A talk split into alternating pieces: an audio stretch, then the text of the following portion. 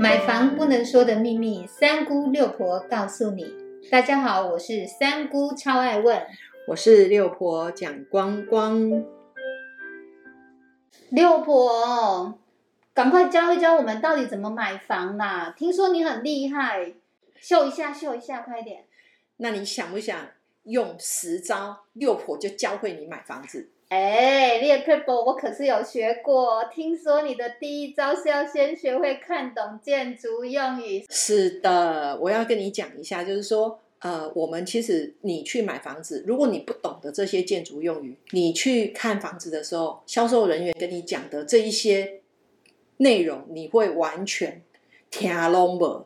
那怎么办呢？我们是不是接下来看看，呃？三姑随便你提问，六婆就是来回答。好，那我现在第一个想要问的就是啊，面积的使用单位到底怎么算啊？这个算呢，我们就直接举例。如果你看到的是平方公尺，你要怎么样把它转换成平？那很简单，就是乘以零点三零二五。我们举例，一百二十的平方公尺乘以零点三零二五，那你就可以知道它就是三十六点三平。为什么要懂平方公尺？因为以后你的权状面积上面就是用平方公尺来表示，而不是用平来表示，懂了吗？我懂了。像我这种数学记不住，然后呢数字又没概念的，我懂。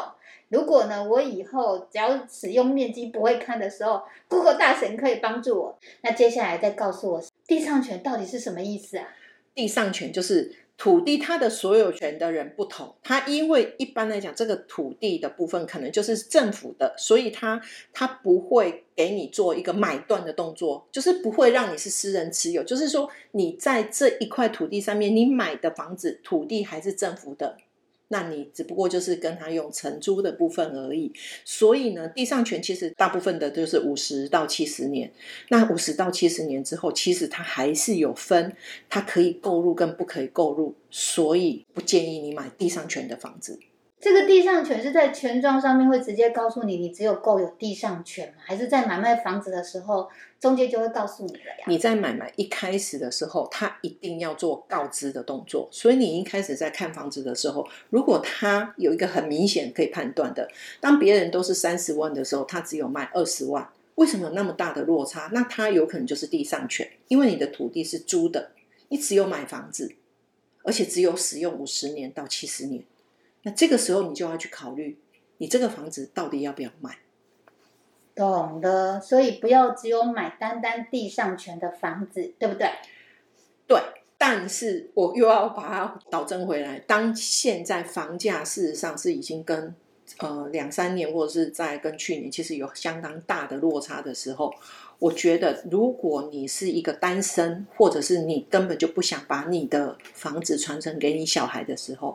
我觉得先求有地上权也是一个考虑的方式，只不过因为地上权它牵涉的部分太多，包括它的一转过户每个月要付的租金，还有它日后要出售跟承买的部分有太多的问题，所以这个部分我们就不在今天的这个地方做解释。我们另外会有其他的一个专门讲地上权的一个单元，我们再来讲，这样可以吗？谢谢六婆。那我现在接下来想要问的就是建蔽率的。好，我们提到建蔽率，就一定会提到容积率。那这个我也跟各位讲一句坦白话，不要说你们搞不懂。也许你今天去看房子的时候，在销售现场，其实他们也不会懂这个容积跟建蔽，他也不会把你讲的很清楚。那你只要去了解，就是一块土地上面可以盖的面积。哦，它可以盖几层楼，然后它可以盖百分之哦，一般来讲都是这一块土地的百分之五十或六十，那它可以盖三层到可能是又是超高，那这个东西就是它我们所谓的讲的容积跟建蔽率，那你大家不用担心，因为这个在他送建筑执照，我们等一下会讲的一下，就是在他送审的时候，政府就会去帮我们把关了。哦，所以你这次太厉害了吧！我问建蔽率，你把容积率都跟我说了。那接下来再告诉我什么建筑执照？那建筑执照的部分，我们就必须要来了解一下。就是说，当你一块基地要变成可以盖的一个建筑物的时候，你第一步除了你做的你买了土地，你做了规划，经过建筑师，然后水电技师，有太多的一个呃审核的流程过了之后，你必须要跟主管单位去申请。那你拿到了建筑执照，你才可以去盖房子，才可以申报开工，然后才可以开始去盖房子。那建筑执照重不重要？非常重要。你没有拿到建筑执照，你不可以盖房子，你也不能做所谓的预售的销售。所以建筑执照是一个指标性，对看个案的部分的最第一步的基本功，一定要有建筑执照，它才可以做售出跟建筑的部分。所以买房是不是也要知道使用执照的概念啊？那在接下来呢，房子它核准了建筑执照之后，那接下来就是什么使用执照？所谓为什么要拿到使用执照，就是说你房子盖好了之后，它是可以就是呃开始使用。那开始使用就表示什么啊？你可以住进去了。那拿到使用执照后，它必须要接通水电。包括电信啊，哈，水是一项，电是一样，然后再来就是我们所谓的呃电信的部分啊，再包括消防的部分，它都必须要核准之后，你才可以拿到使用执照。那使用执照就代表什么？接下来就是我们必须要拿到我们所谓的一个附上成果图之后的一个权状移转。那我们简单讲，拿到使用执照，就表示这个房子已经接近完工，那也即将可以交屋了。原来是这样子哦，那为什么买房子需要了解建筑线？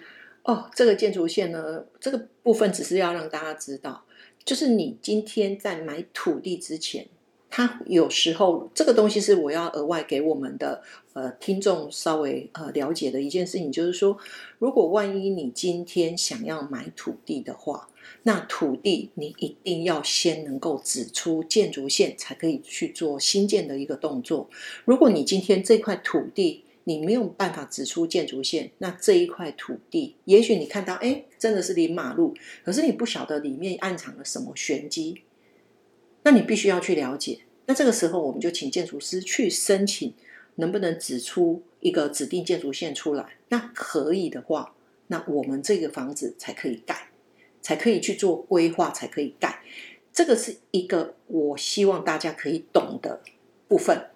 哦，所以建筑线是要对建筑线有概念的意思，是没有错，你才能够看看它那个建地真正的那个地基图上面有什么暗藏什么细节的意思。是，那当然这个是比较属于呃，你可能改天你会自地自建，然后你就必须要先懂的一个部分。哇，原来是这样子。那我在想，房子有很多结构的不同，对不对？是。那你可以告诉我吗？六破。那我们就简单来讲几个结构。我们你可以听到，呃，可能就是你去看房子的时候，它会有一个所谓跟你讲的，就是 R C。那 R C 是什么？R C 就是混凝土结构，钢筋混凝土。然后 S C 就是钢骨结构。那 S R C 就是钢骨加。钢筋混凝土，那这个混凝土的部分，它必须是一个强度比较强的，就是说它的磅数要比较强的。那一般的建筑物几乎都是钢筋混凝土，就我们大概就是直接来讲一个，就是包括我们的十五层楼以下，跟所谓的就是后天的部分，几乎都是钢筋混凝土结构，就是我们所谓的 R C 结构，这样可以了解我们。第一招，你怎么样懂这个建筑用语的部分了吗？有概念了吗？谢谢六婆，哇，一次跟我讲这么多，我要再回去重复听好几次，我要认真的把这些建筑用语都搞懂。谢谢六婆今天这么精彩的教学，谢谢您的收听。如果你对收听的内容有不了解的地方，欢迎在下面留言，六婆讲光光将会为您解答哦。我们下回见，拜拜，拜拜。